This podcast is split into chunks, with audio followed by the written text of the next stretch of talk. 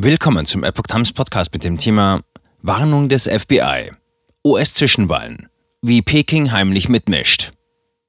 Ein Artikel von Hannah Ng und Tiffany Meyer vom 25. Oktober 2022. Die Kommunistische Partei Chinas hat es auf die Zwischenwahlen in den USA abgesehen, warnt das FBI. Keine Seltenheit, so der Ex-Geheimdienstmitarbeiter Nick Eftimiades. In der Sendung China im Fokus von NTD erklärt er, wie das kommunistische Regime durch gezielte Kampagnen die öffentliche und politische Meinung beeinflusst und den Westen dazu bringt, sich selbst zu zensieren. Chinesische Hacker haben die Netzwerke einiger US-Parteizentralen gescannt, um diese auf mögliche Schwachstellen zu untersuchen und Informationen zu sammeln, so die Warnung des FBI. Diese kam nur wenige Wochen vor den US-Zwischenwahlen am 8. November. Betroffen seien sowohl Demokraten als auch Republikaner. Der ehemalige hochrangige Geheimdienstmitarbeiter Nick Eftimiades versteht diese Form der Informationsbeschaffung als Teil von Pekings politischer Spionagekampagne. Es sei seit Jahrzehnten bekannt, dass das kommunistische Regime auf diese Weise die US-Wahlen überwacht, erklärte er in der Sendung China im Fokus von NTD. So könnte sie etwa abschätzen, in welche Richtung die Wahlen gehen werden, welche Vorteile die Kandidaten haben und welche Strategien die einzelnen Parteien verfolgen. Zwei Formen der Einmischung. Damit würden Voraussetzungen für Pekings weitere politische Maßnahmen geschaffen. Die Einmischung. Der Ex-Geheimdienstmitarbeiter unterscheidet hierbei zwei Formen von Beeinflussungen durch Peking, offene Propaganda und verdeckte Operationen. Jedes Jahr gab die Kommunistische Partei Chinas laut Eftimiades Milliarden Dollar für ihre Propagandakampagnen aus.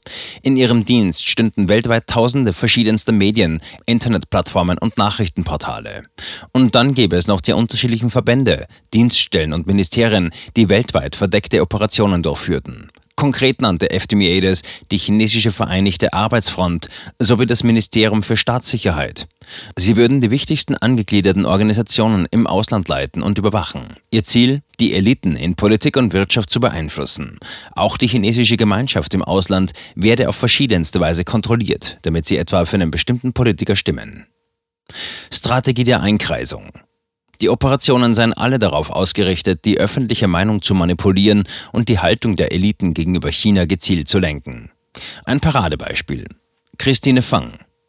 Sie habe laut einem Bericht von Axios mutmaßlich die KPC spioniert und ein umfangreiches Netzwerk von Kontakten zu aufstrebenden Politikern aufgebaut, darunter zu dem US-Abgeordneten Eric Swalwell.